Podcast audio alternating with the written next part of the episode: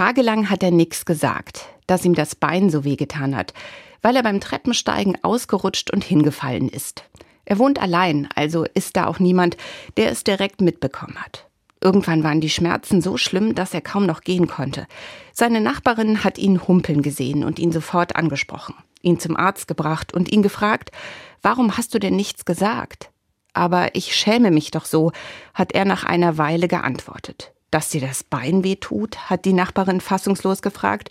Nein, sagt er, weil ich nicht mal mehr die Treppen richtig gehen kann. Es war mir so peinlich, dass ich dabei hingefallen bin. Ich bin einfach zu alt. Ach, hat die Nachbarin gesagt, merk dir, mir kannst du immer Bescheid sagen. Da muss dir nichts peinlich sein.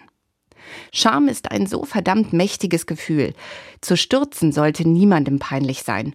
Und alt zu sein schon mal gar nicht. Wir sind alle nicht perfekt und niemand, wirklich niemand, sollte sich für die eigene Schwäche schämen müssen.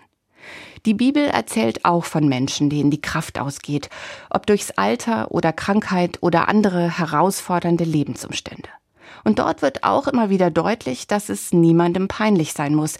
Im Gegenteil, dass gerade die schwachen, alten, stürzenden Menschen, zu denen wir alle irgendwann einmal gehören, von Gott besonders im Blick gehalten werden. Ich bleibe euch treu, bis ihr alt seid. Ich trage euch, bis ihr graue Haare habt. Das habe ich getan und werde es weiter tun, heißt es da. Gerade bei denen, die nicht stark und aufrecht durchs Leben gehen, will Gott sein. Gerade da will Gott stärkend mitgehen.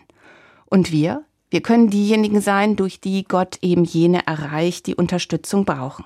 Wir können es wie die Nachbarin machen und die Augen offen halten nach denen, die nicht selbst nach Hilfe fragen. Und wir können immer wieder betonen, bei mir muss dir nichts peinlich sein.